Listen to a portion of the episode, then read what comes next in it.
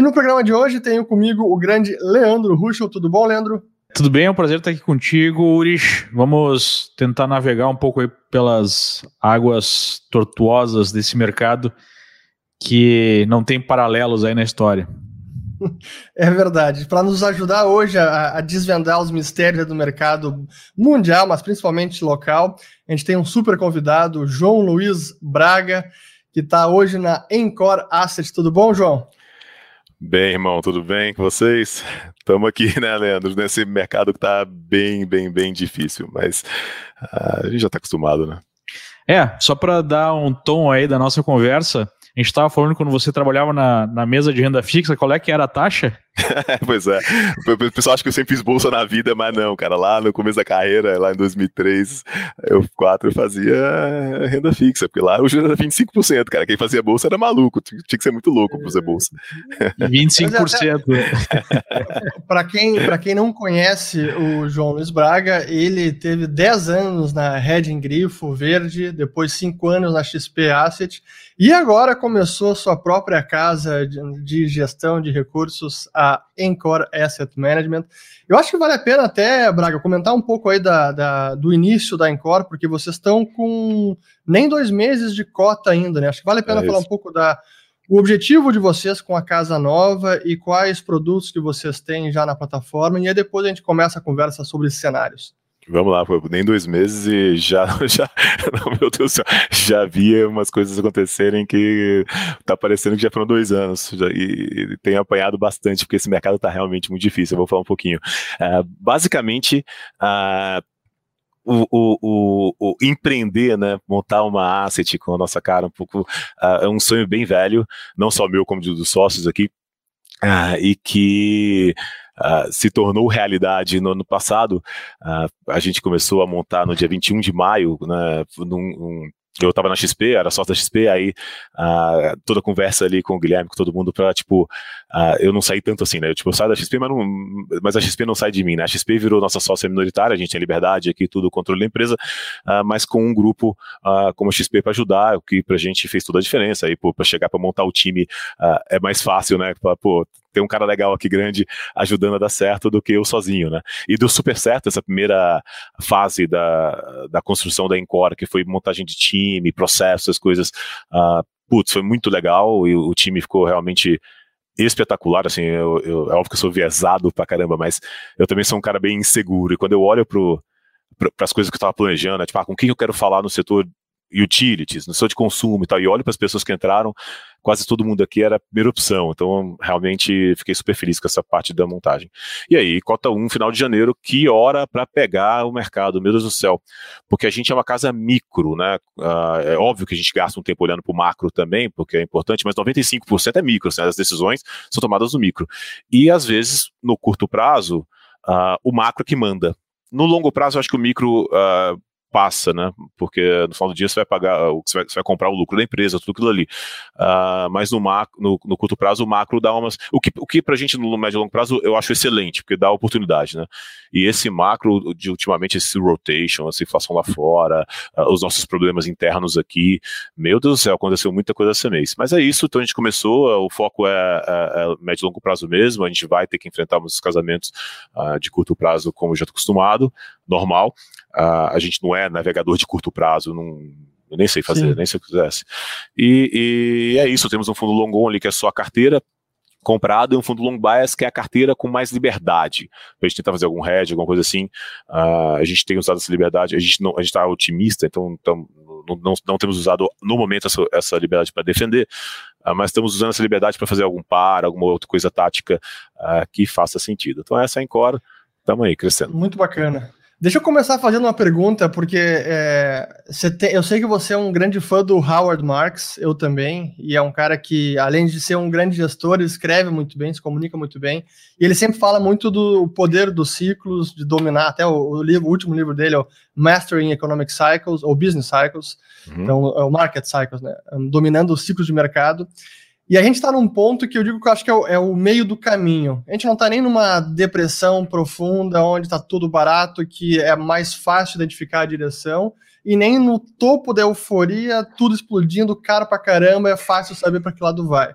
Esse meio do caminho parece o mais desafiador. Como é que vocês estão vendo, e falando de, de Brasil, né? não, não lá fora, Brasil, como é que vocês veem é, a bolsa nesse, nesse caminho? É início de ciclo? É metade do ciclo? Como é que tá ah, Não, eu achei esse diagnóstico bem certo, porque é, é meio, não é? Não, certamente não é começo, né? Eu, eu, brinco, né? Se há seis meses atrás, sei lá, você me falasse, o que, que eu compro? Eu falava, compra qualquer coisa, cara, tá tudo muito barato. Eu fiz uns posts lá no Twitter, né? Tipo, lá no final de março, falando galera, eu tô saindo aqui para abrir uma conta pro meu filho de três anos, porque nesse nível de preço eu quero comprar tudo. Uh, agora já não é mais assim. Agora, pelo contrário, agora você tem que ter uh, um certo cuidado, o que indica que não estamos mais no, no, no, na, na, parte de baixo do ciclo. Também acho que não estamos bem longe de estar tá na euforia. Uh, se você olha para valuations, estão baratos. Se você olha o, o, o, o EPS, né, o, a expectativa de lucro do índice mesmo, uh, sempre olhando 12 meses para frente, agora é muito acima do que a gente tá, é, é, o high, né? Muito acima do que a gente viu ano passado ou mesmo em 2019, uh, e a bolsa está ainda abaixo do que esteve, né? Uh, ou seja, em, em múltipla está barato. É óbvio que isso tem muito ciclo de commodity nesse preço, nesse, nesse, nessa expectativa que voou. Uh, mas se você olha também tem bastante coisa barata. Então eu não acho que. É, e é por isso, é daí que vem mais a minha parte otimista. Assim, eu sei que a gente está enfrentando um monte de probleminhas aí, uh, mas quando eu olho para preço, quando a gente está neste ponto do ciclo, Uh, que é exatamente isso da incerteza, né? Tipo, pô, a gente não tá tão certo que não, tá tudo caro, então vamos pegar leve, nem, ah, putz, tá tudo barato, pode comprar qualquer coisa. É a hora que é muito importante o stock picking. É a hora que é muito importante saber, saber escolher os ativos certos. Uh, e a gente não consegue fazer isso no curto prazo. Eu faço isso para um prazo um pouco maior.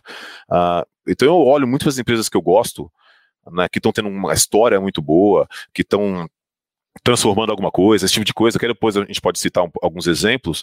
Uh, e aí eu acabo caindo, eu fico susceptível a alguns movimentos macro meio chatos, que é, que é o que a gente vai falar. Por exemplo, uh, eu vou abrir uma posição aqui. Minha maior posição é Mercado Livre. Eu adoro Mercado Livre. A execução é impecável, uh, parece cara, mas não é. Uh, se você se você considerar as opcionalidades, esse tipo de coisa. Só que ela é uma empresa de tecnologia de múltiplo alto.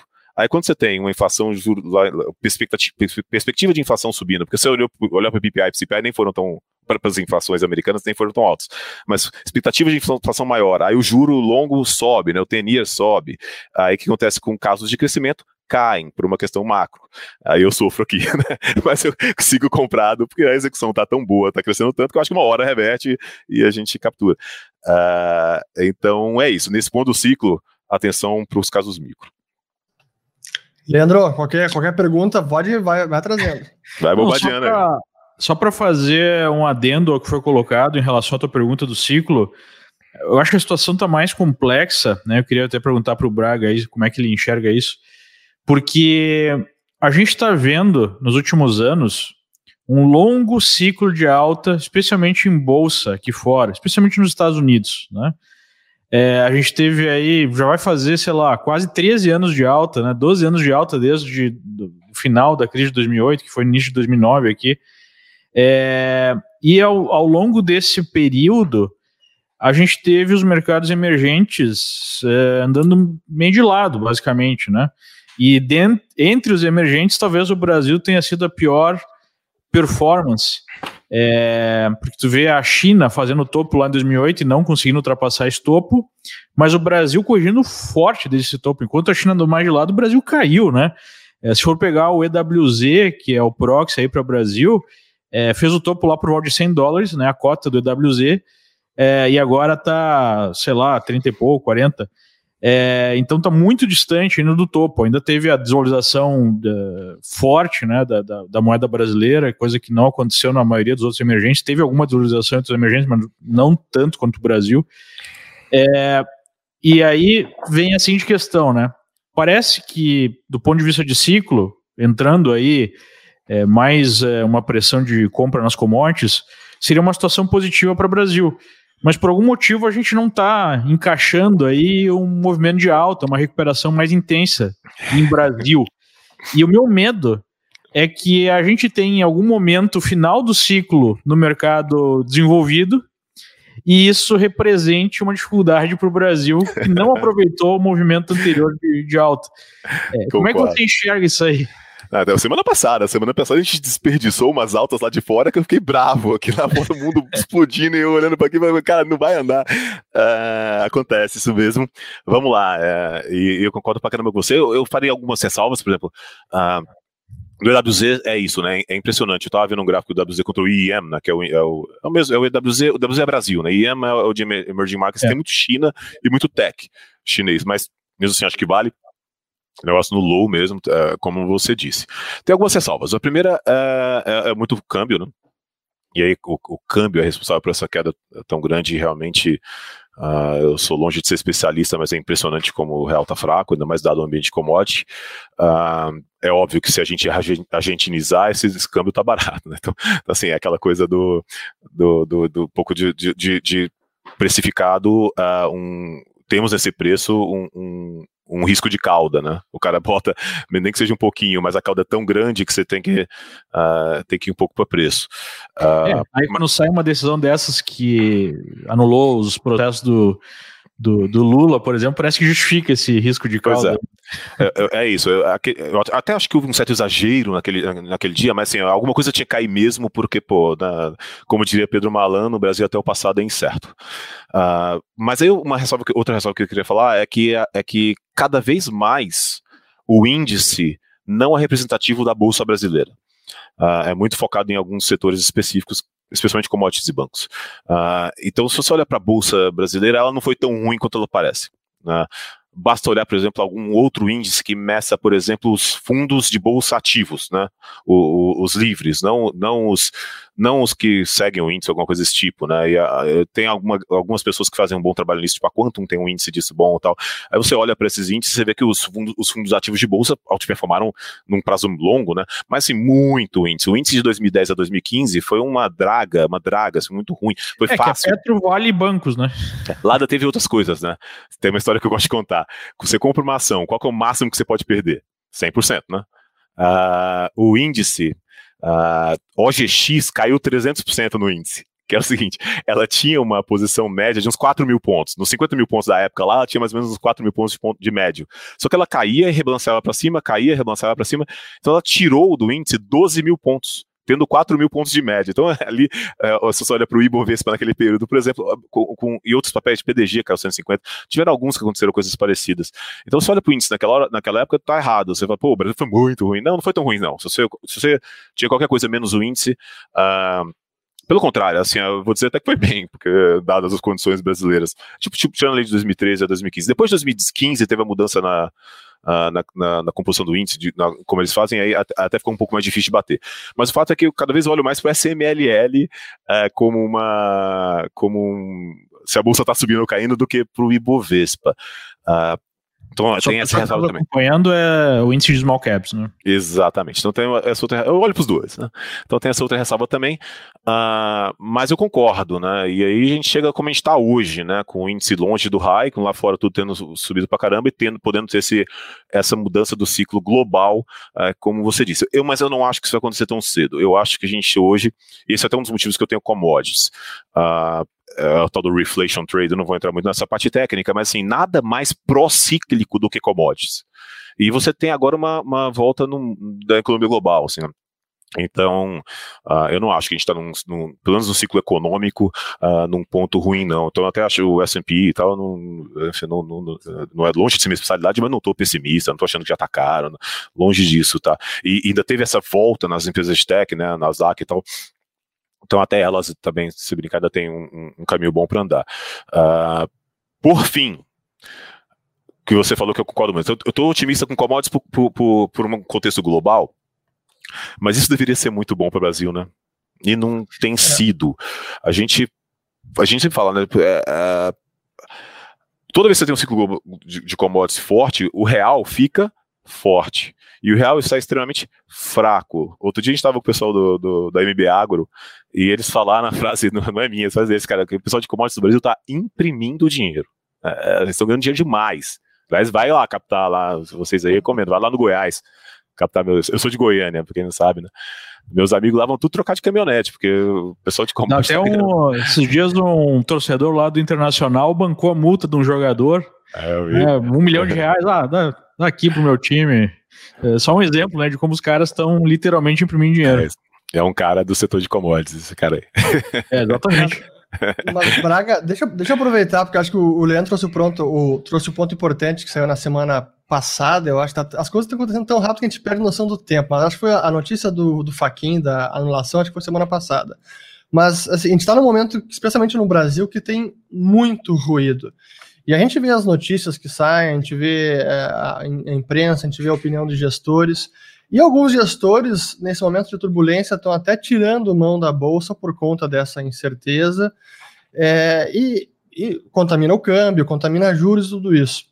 Como é que vocês fazem para filtrar o que é ruído e o que realmente é sinal?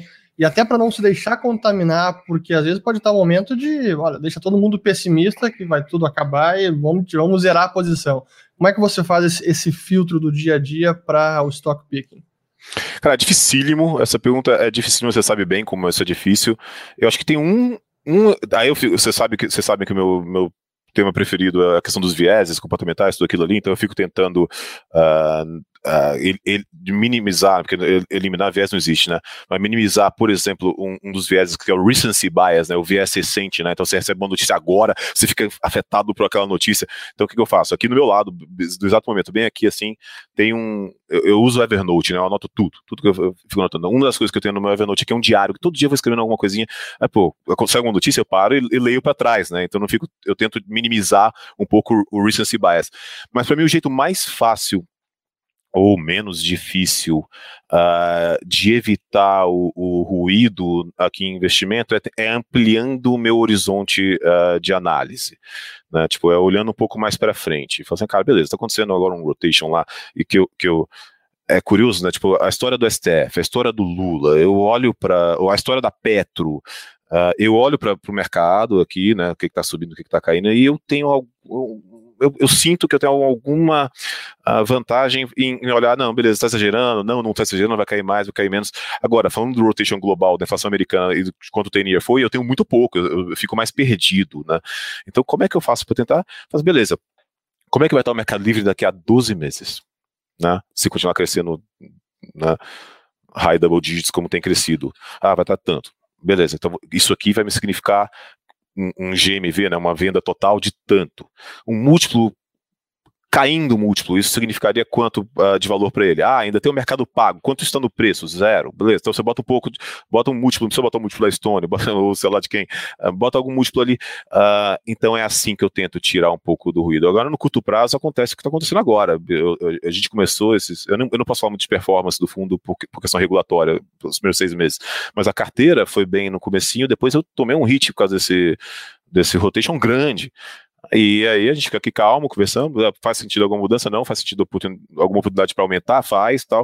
Uh, e estica um pouco o horizonte de, de prazo. Então, Uh, o nosso tem, tem, gente que faz muito bem o outro, né? O market timing, de olhar rapidinho, ah, putz, o rotation, então vamos trocar para cá, vamos, vamos ter uh, o nosso jeito aqui é isso. E sempre com foco em tentar sobreviver.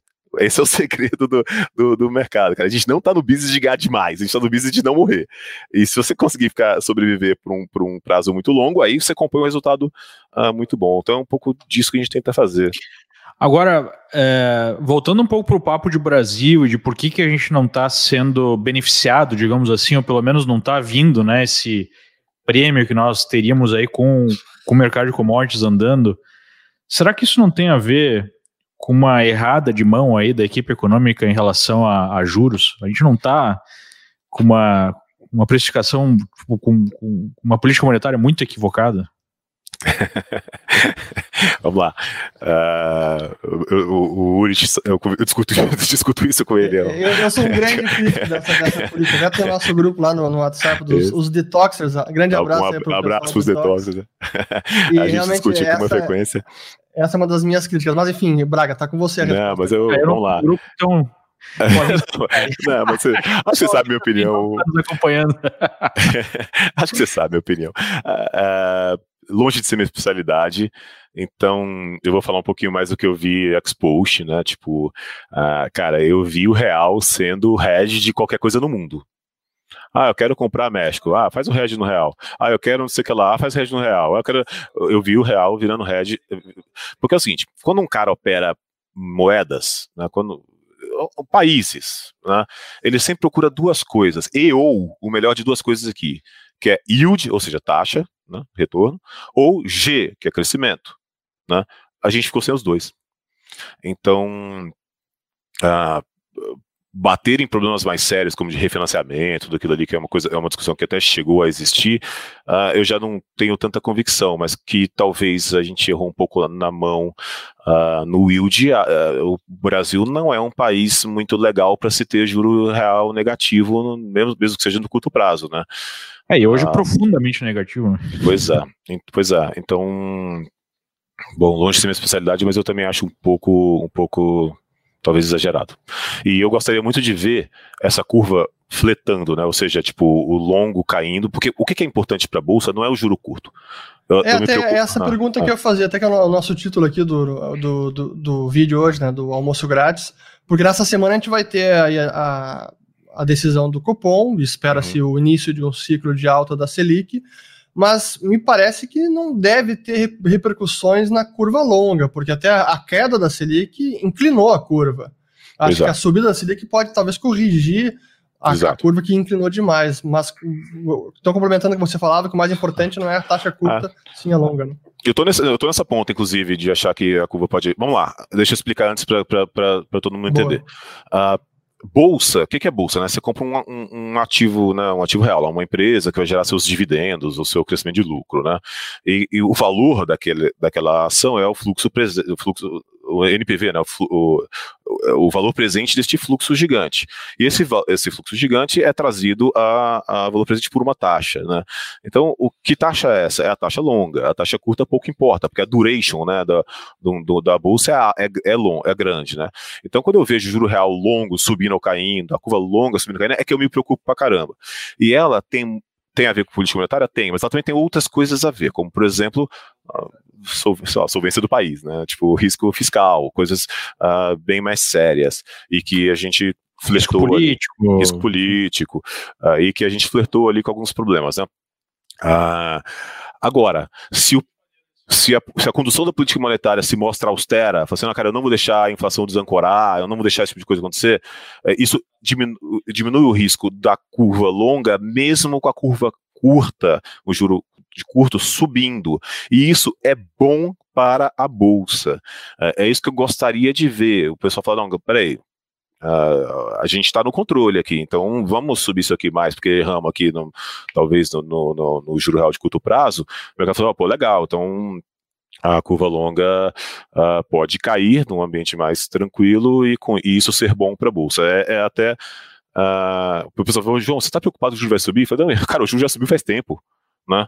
olha a curva longa. Então. É, pro, pro pessoal que está nos acompanhando, talvez muita gente não tenha o conhecimento para saber, né, como o que, que é uma curva de juros e o que a gente está falando aqui de curva longa. É, quando você que está em casa né, acompanha aí as decisões do Copom e tudo mais, elas se referem aos títulos de curto prazo. Né, por isso que é a parte curta da curva. Só que existem títulos de prazo mais longo, inclusive de prazos bem mais longos. E o que aconteceu nas últimas semanas, que o Braga está colocando, é que a gente viu um, um aumento brutal né, nesse, nesses juros do, de prazo mais longo. É, então, quando você tem um aumento muito forte de, desses juros mais longos, você usa esses juros para fazer esse desconto desse fluxo de caixa, né? E aí é o que acaba acontecendo é que os preços é, justos, digamos assim, para hoje ficam menores. Né? É, isso, é basicamente isso que o, que o Braga está falando. Então, uh, a segunda parte da explicação dele é: se você tem o juro mais curto subindo, isso é uma demonstração que você vai dar uma ancorada na inflação e diminui os juros mais longos por conta disso automaticamente, e isso acaba sendo positivo para a bolsa, porque fazendo aquele valuation e trazendo a valor presente, você tem uma taxa de desconto menor, né? Então, Perfeito. É, explicando aí para o pessoal que está de casa. É Explicou é muito melhor do que. Explicou bem. Valeu, Leandro. Então, é, o que você está dizendo é que, para você, o mais importante é que é, o, o, Banco Central passe uma mensagem para o mercado que ele não vai deixar a situação sair do controle. Isso é o mais importante para, é, é, digamos assim, dar uma acalmada nessas taxas mais longas. Isso, assim como a PEC, assim como qualquer, uh, como reformas que possam fazer o nosso fiscal uh, sair do, do, da beira do precipício, esse tipo de coisa. Uh, eu até tenho um call meio controverso, assim, eu, eu, o mercado deu uma fumada aí nas últimas semanas, até cheguei a comentar isso com o Urish, que eu estava com o ponto de que aquilo ali é, é, chato de ver naquela volta toda, mas aquilo ali foi até importante para mostrar uh, para, os, para a galera lá no Congresso, para os políticos, que, que assim, oh, é bom vocês serem sérios eh, né, nessa questão da PEC e tal, austeros, porque se vocês não forem, olha o que está acontecendo com o mercado, aquilo ali vai piorar muito e vai cair no colo de vocês, que tem uma reeleição no ano que vem. Não é que vai ser depois, né? não é que, não é que o problema vai ser sério, mas vai ser mais lá na frente, não. Vai ser agora, vai é. ser no mandato de vocês. Tanto que, beleza, passou a PEC com um probleminha ali de 3 a 6 bi, que nem é, ó, oh, meu Deus, ah, passou boa, ainda mais perto do que a gente achou que poderia passar, mas ali teve flertes com, com o precipício mesmo. É, e aí o mercado... família da, do teto, Isso. esse tipo ah, de coisa, né? Que significa não ter teto, né, é. em outras palavras, né? Então, e aí, aí, aí, beleza, o mercado logo depois, né, a gente teve 2,5, 2,5 de, de, de real, né, valorizando, já, já acalmou, assim, para deixar bem claro, viu, galera, não brinca, não, porque tem um, tem um cara que eu gosto muito, eu acho que vocês também, talvez seja o economista na ativa que eu mais goste, ou um dos, que é o Thomas Sowell, né, lá de, lá de Stanford, e ele tem uma frase que eu adoro, né, ele fala, qual que é a maior prioridade de um político qualquer. Né? Primeiro, é se eleger ou se reeleger, perfeito? Qual é a segunda maior prioridade de um político qualquer? Também não sei, mas está longe da primeira. Né? Então, essa frase eu adoro. E, e, e, e é isso, a gente está chegando, chegando perto de uma definição, né, de, de, uma eleição, e aí a galera tem que. E, e, é uma coisa que eu sempre falo, né? O que, que bota um milhão de pessoas na Paulista? Economia, né? É economia. Então, se, se, se a gente continuasse ali flertando e tal, e eu acho que aquela fumada do mercado foi bem importante para deixar isso bem claro para eles. Aliás, nesse, nesse call de, de eleição e de, de, juro, né? Eu estava com uma preocupação grande, né? Eu, eu brincava que daqui para, meados, final do ano que vem, o carry é negativo. O que, que isso quer dizer? Né? Que todo dia uh, piora um pouquinho, né? E o que, que piora, né? O pior é o fato de que ia chegar cada vez mais perto da eleição, aí tem mais risco de populismo, mais risco de ouvir umas frases esquisitas, por aí vai. Cara, isso foi muito trazido, isso foi muito antecipado uh, com essa história uh, do Lula, que eu nem sei se vai ser candidato. Enfim, mas essa discussão foi bem antecipada e a Bolsa sofreu com isso. Então esse meu carrego negativinho até já veio. E, e falando desses temas, né, de curto prazo, é, como é que você está vendo o impacto da, da, da, pandemia aí? Porque a gente está passando agora pela segunda onda, que parece que o Brasil está atrasado em relação ao ciclo né, em outros países que já passaram por isso. É, e há uma expectativa do mercado, pelo menos na minha opinião, queria ver se você concorda, que vai ser algo limitado em termos de, de efeito, porque já estaria no preço de alguma forma. Você tem essa mesma expectativa? Como é que você está vendo é, esse driver aí da pandemia que está tá. bem, bem gente... ruim aí nesse, nesses dias. Tá, a gente tem que separar em, em, duas coisas aqui, porque tá ruim, meu Deus, como tá ruim, né? Você vê o hospital, quem, eu, eu acompanho bastante para né, porque a gente tem que acompanhar, e a situação tá, tá realmente ruim, tem, a, a, gente tem que tomar bastante cuidado uh, mesmo, mas é engraçado como é difícil de operar isso, né? Ao mesmo tempo, uh, nos Estados Unidos tá super bom, a curva tá caindo pra caramba, a vacinação tá super rápida, tá, tá, tá, tá legal, o negócio que tá acontecendo lá é legal. E aí, você olha pra, pra tela, minha, meus preços ficam aqui, assim, ó, você olha pra tela de preços agora, como é que você lê o mercado quando você vê azul subindo 5%? Né? E outras coisas aí. Uh, o, o, mercado está, no, no, curto prazo aqui, fazendo o que a gente chama de reopening trade, que é, é o trade da reabertura. Ah, mas o Brasil está piorando, dane-se.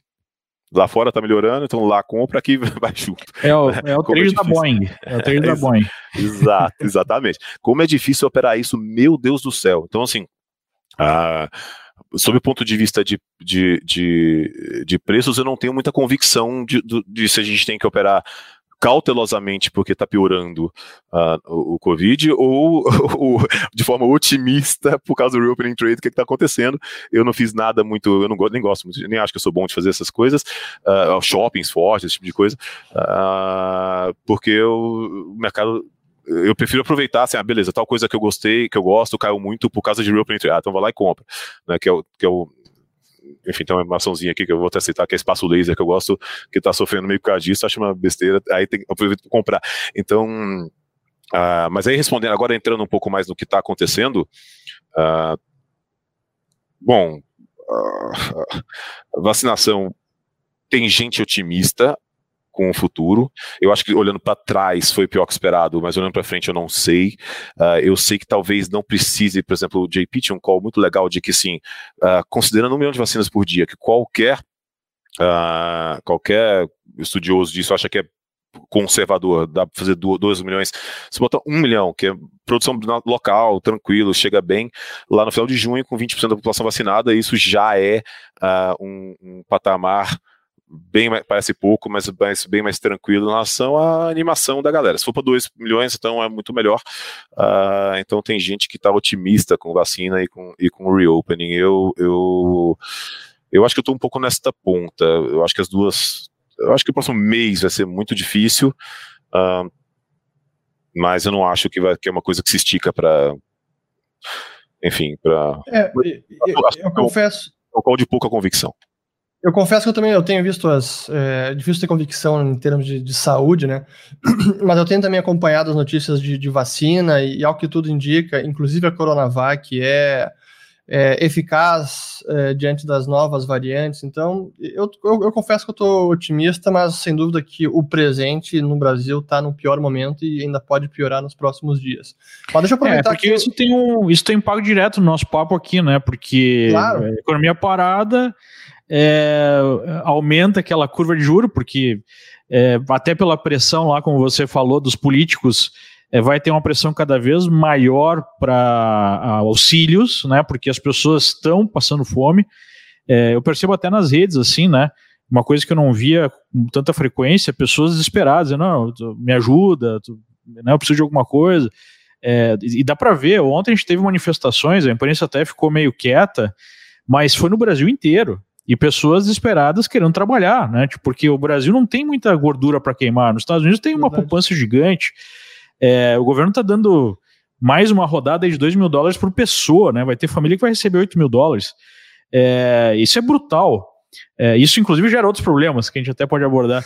É, mas no Brasil, uh, pô, miado aí é mais de 250 reais por mês e olha lá, né? Então, é, a gente começa a ficar com o cobertor curto, né? Porque, pô, para aí para eventualmente parar a diminuir o fluxo da doença, isso é questionável se ajuda ou não, mas por outro lado, é, não tem mais renda da população e começa a entrar num, é, num, ciclo autodestrutivo, né? Pois é, então... eu ia então até citar esses dois lados, que eu concordo, tem, tem o lado do risco fiscal, né? A gente não tem gordura, e se isso acontece, o, o, juro vai empinar, vai ser, vai ser chato. Por outro lado, e não estou falando que isso é bom, estou só analisando sobre a ótica uh, do juro, uh, você tem desemprego mais desalento em 20%. Né? Você tem uma economia bem fraca. Soma isso tudo, fica difícil você acreditar em, em, inflação core, né, inflação de verdade muito alta, porque também né, inflação, inflação, geralmente acontece como nos Estados Unidos quando a economia está muito aquecida, né? Enfim, de uma forma, a não ser que você tenha, obviamente, a desancoragem fiscal ou qualquer coisa desse tipo. Uh, e isso poderia ser baixista para juro. Né? Então, uh, o equilíbrio disso aqui é tudo muito difícil, mas mesmo que seja baixista para o juro, não é por um motivo bom, né? é por um motivo muito ruim, que é a economia fraca. Então, uh, mas, mas isso, ótica... é um pouco de inflação com crescimento do picho. Exatamente. E aí, que, aí volta para o que a gente tenta fazer, né? Olhar para os casos micro aqui, que caso que foge dessa dinâmica, né? Que caso que eu estou protegido dela, né? Que caso que tem alguma coisa específica uh, da empresa que vai bem. É por isso que eu prefiro hoje em dia fazer bolsa do que fazer renda fixa, porque bolsa pelo menos eu tento fugir aqui de alguma forma.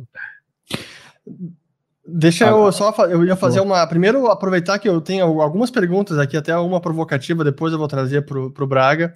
Mas lembrar o pessoal, qualquer dúvida específica, inclusive sobre os fundos da Encore, clicar aqui no link na descrição do vídeo para conversar com um dos nossos assessores e aí pode esclarecer qualquer pergunta, dúvidas específicas. Mas eu ia, aproveitando que a gente falou, você evocou o Thomas Sowell, então deixa eu evocar uma também dele, que eu adoro, o Thomas Sowell, e ele também diz que a primeira lição da economia é da escassez, e a primeira lição da política é ignorar a primeira lição da economia. E a gente está vendo esses pacotes agora aí do Biden, e talvez mais algum pacote que eles já estão aventando de 2 trilhões ou 4 trilhões de infraestrutura, e isso começa a repercutir no macro, e o macro mais importante, a variável macro mais, das mais importantes para vocês é o Treasury, né, o título de tesouro americano de 10 anos, que também está aí querendo dar uma empinada maior, das sedes, sobe um pouquinho. E isso impacta o nosso também aqui. Então não adianta. Esse é o problema do Brasil ser emergente. Não adianta a gente fazer tudo certo, se lá fora piora, a gente também é impactado. Como é que vocês navegam esses desafios aí mundiais com a taxa de juros livre de risco, entre aspas? Né? É, só para complementar a colocação do Urich aí. É, há uma sinalização nos últimos dias aqui, nas últimas duas, três semanas, de expectativa bem maior de inflação. Né? Então, ao mesmo tempo, a gente vê apenas o Fed aí presente nos principais leilões de, de treasuries, né? Então o cenário começa a ficar um pouquinho complicado. É, é engraçado. Hoje mesmo teve um call com com um estrategista da, da Merrill, que eu gosto muito, que é o Harnett, ele acha, ele tá otimista, otimista, ele tá achando que a inflação sobe, enquanto tem vários outros que não, assim, é, é tá longe de ser um call consensual, a Goldman já tá com um call com, oposto, uh, ela acha que não aumenta juro em 2023, assim, né? e se você olhar os dots, né, se você olhar as, as expectativas de hoje, a, as expectativas estão para um aumento lá pro final de 2023, né, então a gente está tá discutindo hoje um problema e que seria realmente, conversando até com o Zé, que, que é o nosso jornalista trader, que o, que o Fernando conhece bem, a gente o nosso maior medo é que, de fato, se, se essa perspectiva de inflação desancora lá fora uh, e preocupa o FED a ponto deles sinalizarem aumentos uh, antes, aí, aí eu, aí eu, aí eu vou... mas, mas, pensa, os caras já enfiaram uns 4 trilhões de dólares, estão enfiando mais dois e prometem enfiar mais dois. Isso. Não, enfiaram você... quase 30, né? Lá, enfiaram muito mais que isso já. É, esse, esse foi no curto prazo. Assim. e aí a gente tem, como você mesmo falou, a expectativa de recuperação econômica robusta, por conta Sim. da normalização da questão da, da, da pandemia. Né? É, é como não vem é, inflação, né? Se unir essas duas coisas, é difícil imaginar que não vai ter pressão inflacionária. É, e, e, lembra de commodities forte, tem vários outros, tem um monte de outro, outros motivos para o mundo ser inflacionário. Tem motivos também para ser deflacionário num call ah, mais que o acho que o Fernando gosta. É, exato, é o, o call, da, o call da, do abundance, né, da abundância, tudo isso. Uh, também, também tem. Uh, o call da Goldman é esse, né? Tipo, vocês. Uh,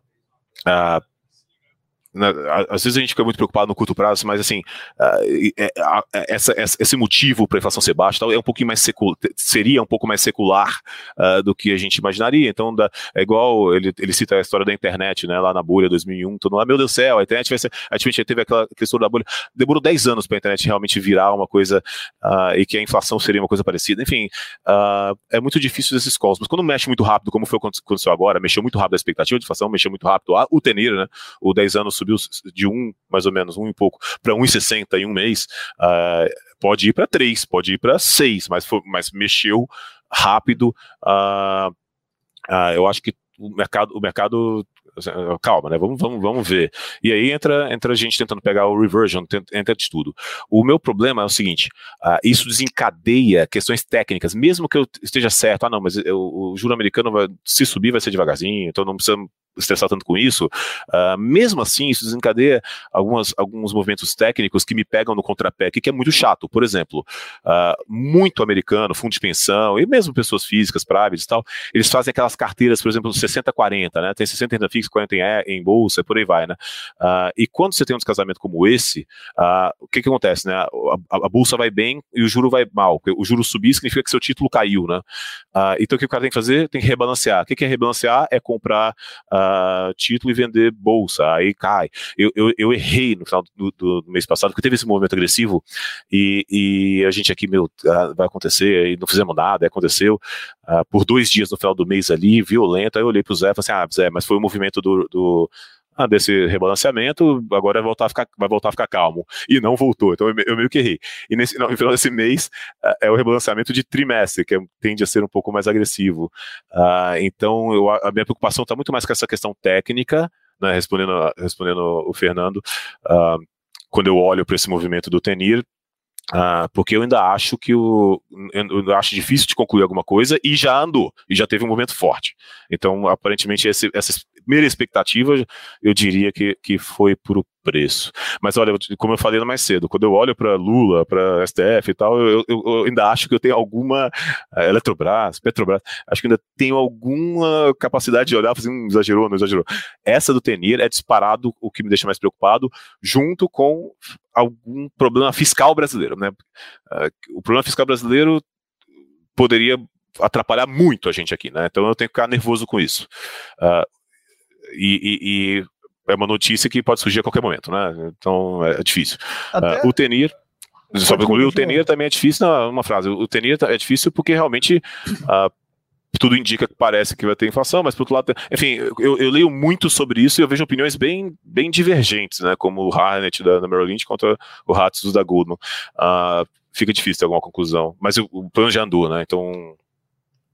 Deixa eu falar então de aproveitar, você falou do, da preocupação é, do fiscal, que é uma grande preocupação.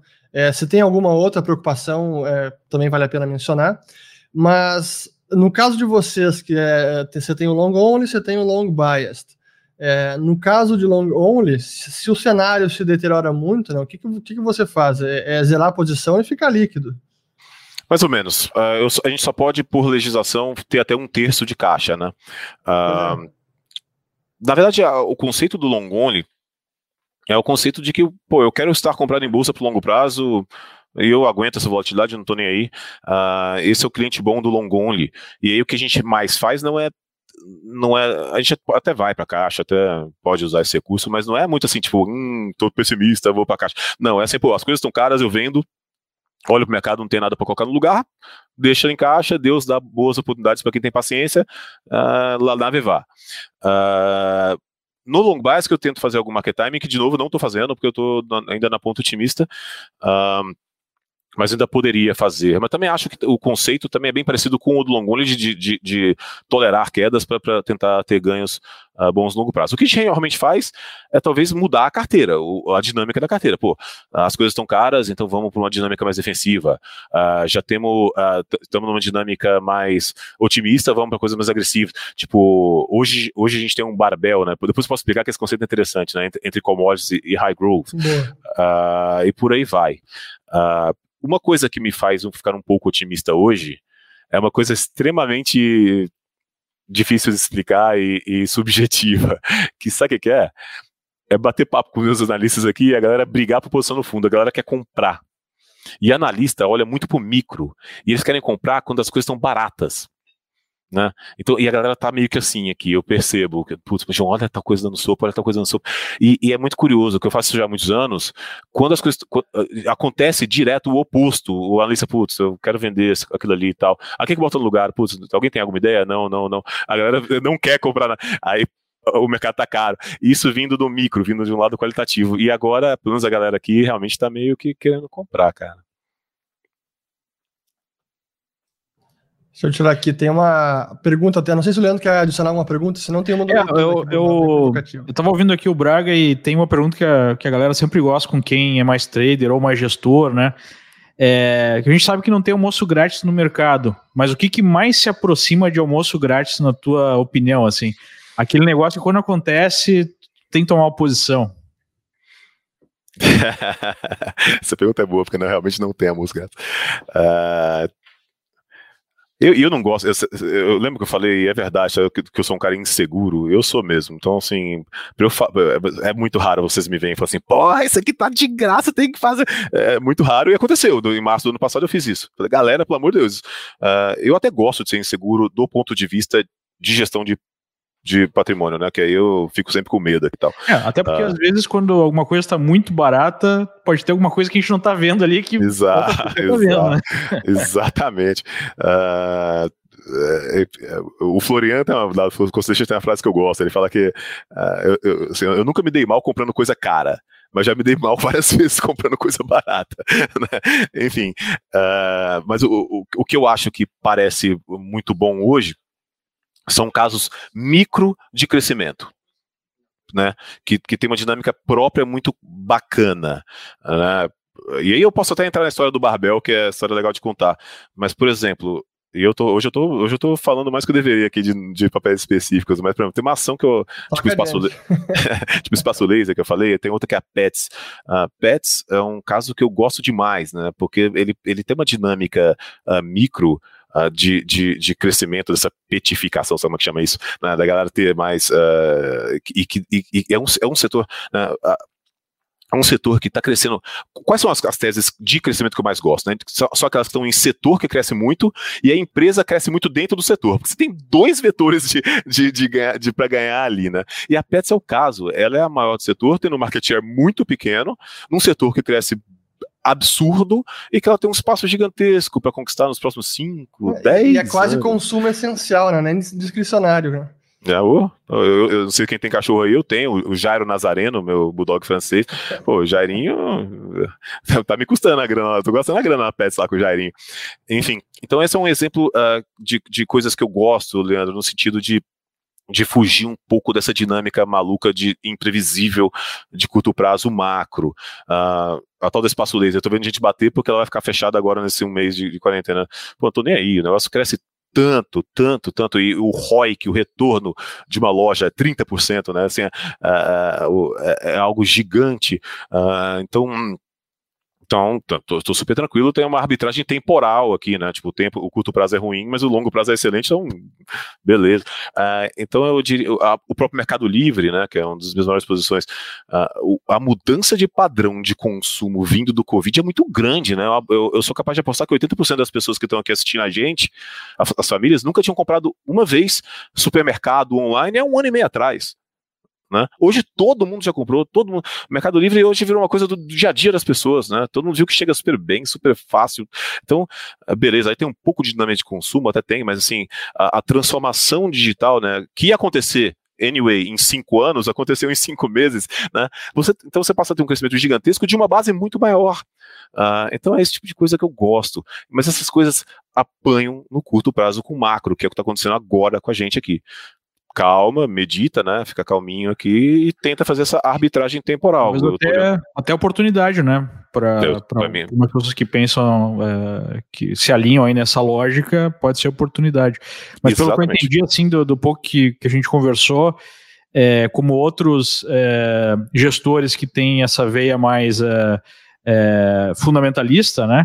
A ideia é ter assim um colchão muito grande de de tranquilidade. Tipo, tu pode estar errado numa tese, mas já tem uma outra tese ali do lado que só por ela já, já bancaria uma boa parte desse valuation, né? É isso. Aliás, a história do Barbel, deixa eu te explicar isso, é um, é um pouco nessa linha e que começou dando super certo no fundo, depois deu mais ou menos certo, mas no curto prazo também, né? As coisas são, ah, são meio aleatórias. O que, que é isso? No exato momento, a gente tem uma carteira que é muito raro de eu conseguir ter. Vou explicar. Uh, o, todo mundo acha que o trabalho de um, de um gestor de, de, de, de, de patrimônio é aquele de pegar aqui os analistas, né, ver o que a galera acha melhor, que vai subir mais e compor a carteira com as coisas que vão subir mais. E não é. Curiosamente, não é. Uh, essa é a grande parte, mas tem uma, uma parte bem ingrata no meu trabalho que é virar para a galera e falar assim, calma, beleza, a gente tem essas aqui que são as melhores, mas a gente tem um cantinho aqui da carteira que a gente vai ter que abrir mão das, de coisas que a gente eventualmente gosta para pensar assim, e se eu tiver errado? Né? Ou seja, para compor um portfólio que no todo faça muito sentido. Então, às vezes, a gente tem que fazer isso, que é um lado defensivo, um lado uh, que, enfim, e, e, e, aí vem o tal do conceito do barbel. O que, que é barbel? Barbel é a barra de supino, né? para quem é, para os marombeiros aí do, que estão acompanhando. Uh, tem a barra de supino e tem as, os pesos nas pontas, né? É basicamente um, um o americano adora nome para tudo, né? É um nome para dizer que é, significa operar as pontas. O barbel clássico na bolsa é comprar coisas muito defensivas e coisas muito agressivas. No, no juro é comprar cauda curta, da, cauda curta da curva e cauda longa da curva. Enfim, por aí vai. Uh, uh, que que, por que, que isso é importante? Ah, porque pô, a última vez que eu consegui fazer uma carteira dessa foi em 2016, no pós-impeachment, que a gente falou, cara, eu quero ter coisas muito agressivas. Porque, pô, né, acabou de ter impeachment, o juro vai cair, blá blá. Uh, mas eu também posso estar errado, então eu quero ter coisas muito defensivas. E deu super certo lá, porque as nossas coisas super defensivas a gente olhava muito pro micro, voaram, como transmissão paulista, alguma coisa assim, e as coisas muito agressivas foram bem como deveriam ter ido naturalmente. Qual que é o barbel de hoje? O Babel de hoje uh, são essas empresas de muito crescimento, que eu citei, porque eu acho que elas estão apanhando de graça por causa do Nasdaq, porque eu acho que uh, a dinâmica micro é muito boa, uh, como a história do Mercado Livre, por aí vai, uh, composto com commodities, que são coisas antagônicas. Quando o mercado quer crescimento, ele não quer valor.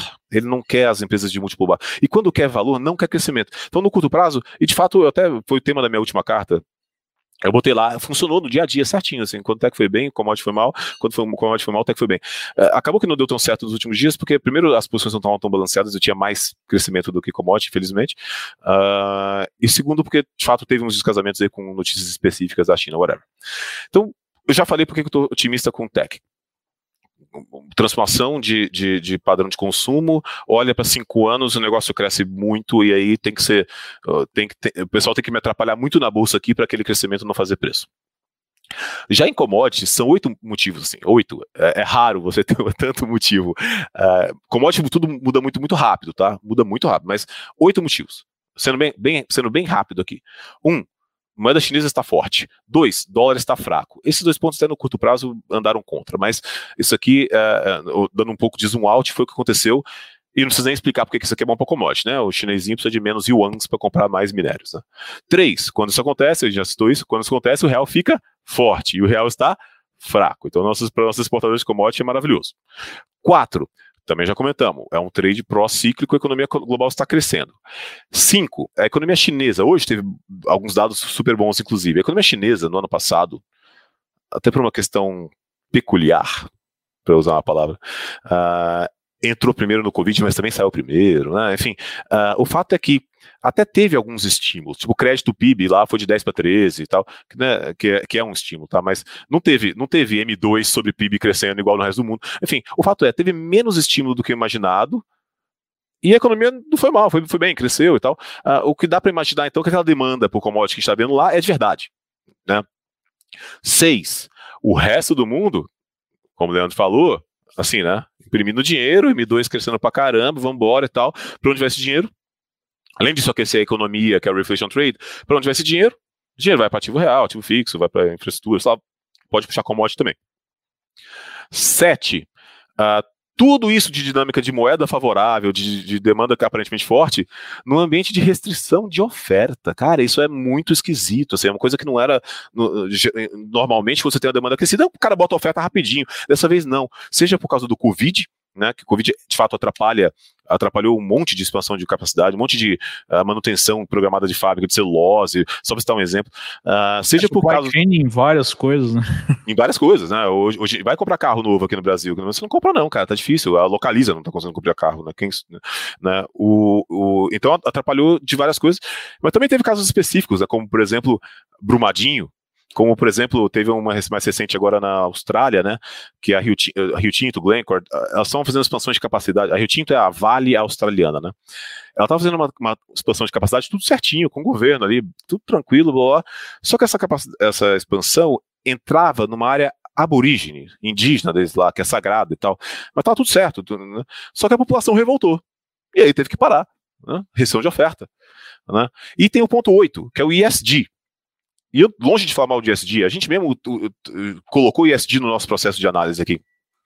E o ESG tem uma, tem um, tem um, uma ideia bonita de, no médio prazo, conseguir reduzir demanda por combustível fóssil, por um monte de coisa, mas o que acontece no curto prazo é restrição de oferta.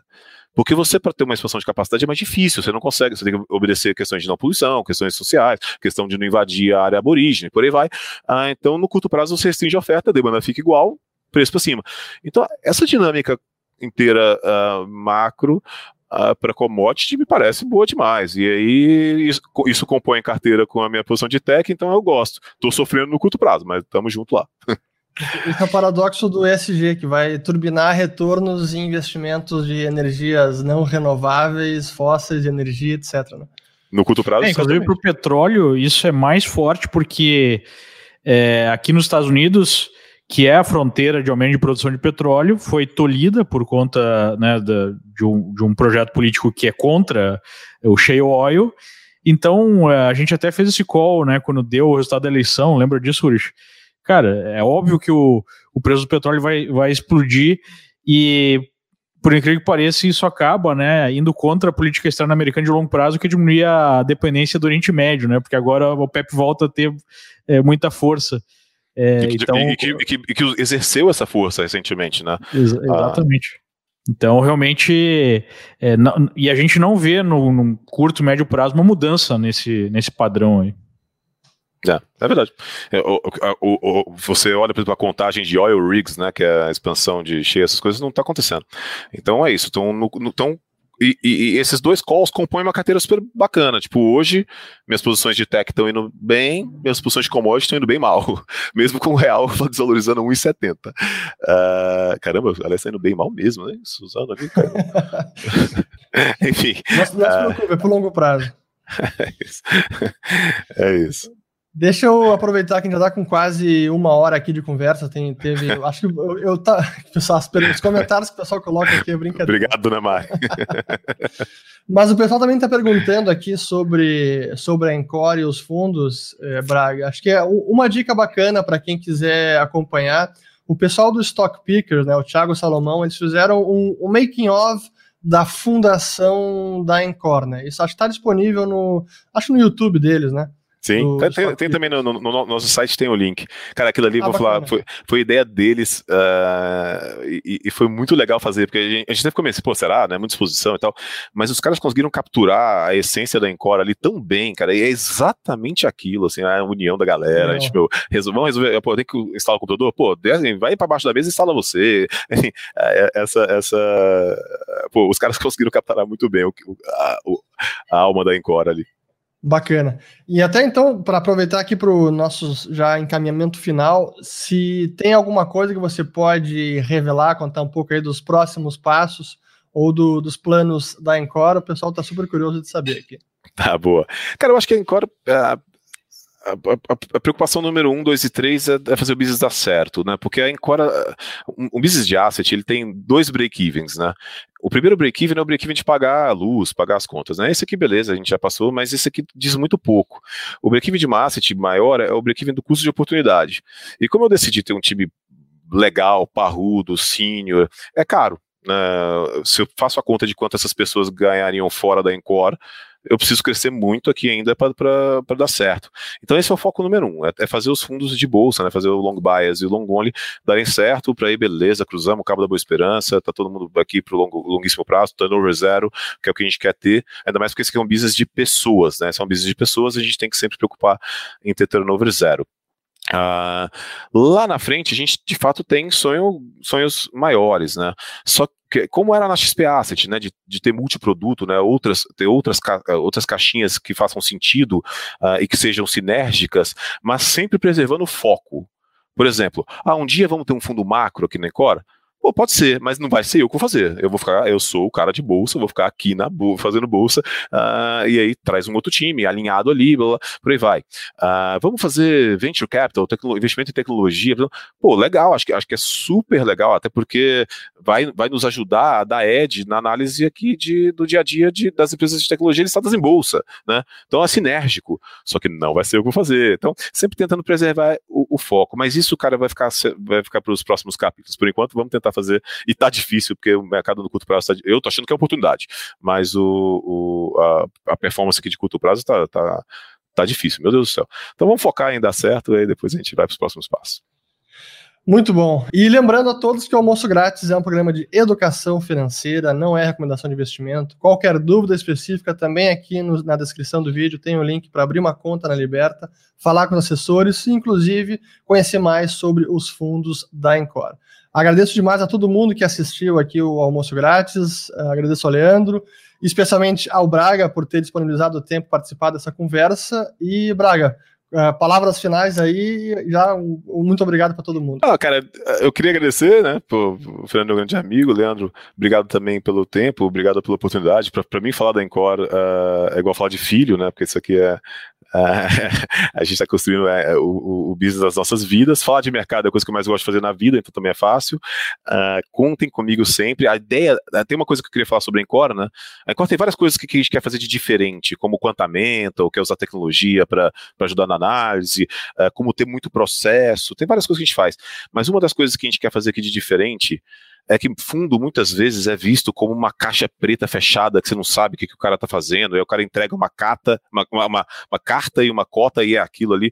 Uh, eu acho que esse mundo uh, de uma asset no Brasil que entrega uma cota e uma carta e é um pouco fechado, esse mundo já está ocupado. Não é que ele vai deixar de existir, mas ele já está ocupado por gente muito boa, inclusive meus amigos aqui, muito bons.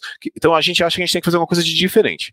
E isso vai, isso passa muito em transparência. Então, vocês podem sempre esperar da Encore, de mim, dos meus sócios aqui, uh, muita transparência. Tipo, ah, estamos indo mal, estamos indo mal por causa disso, daquilo. Pô, estamos indo bem. Uh, geralmente, quando você está indo bem, você não precisa. Uh, o, o Stuberger tem uma frase maravilhosa que ele escreveu numa carta de 2009 ou 10, que era: quem ganha, ganha, quem perde explica, né? Quando você está ganhando, está indo bem, o cliente está feliz, está todo mundo feliz. Mas quando você está indo mal, você tem que acalmar, falar, cara, é isso que está acontecendo. E você tem uma certeza que eu tenho na minha vida que eu quero fazer isso por 40 anos aqui na Encore, e, eu, e nesses 40 anos eu vou errar muito muito. Então, contem sempre com a transparência, contem sempre com isso aqui. Dito isso, me chamem que eu participo aqui sempre que vocês me chamarem, vai ser sempre um prazer. Poxa, muito legal. Acho que foi um papo super proveitoso aí para o nosso público. E o pessoal já está comentando aí, já tem muito interesse no, no teu trabalho. Então, é, é, se vocês quiserem saber né, como fazer esse processo também, os nossos assessores aí estão à disposição para tirar dúvidas, para facilitar é, esse acesso aí às informações do, dos fundos do, do Braga. É, e a gente vai é, sempre estar tá trazendo aqui, né, sempre possível, a participação dele, porque é, é um conteúdo muito valioso aí para o nosso público. Então, muito obrigado, Braga. Obrigado também, Urishi, é, pela nossa conversa e uma ótima semana de trades e investimentos para o nosso público. Até mais. Abraço, galera. Tchau, tchau,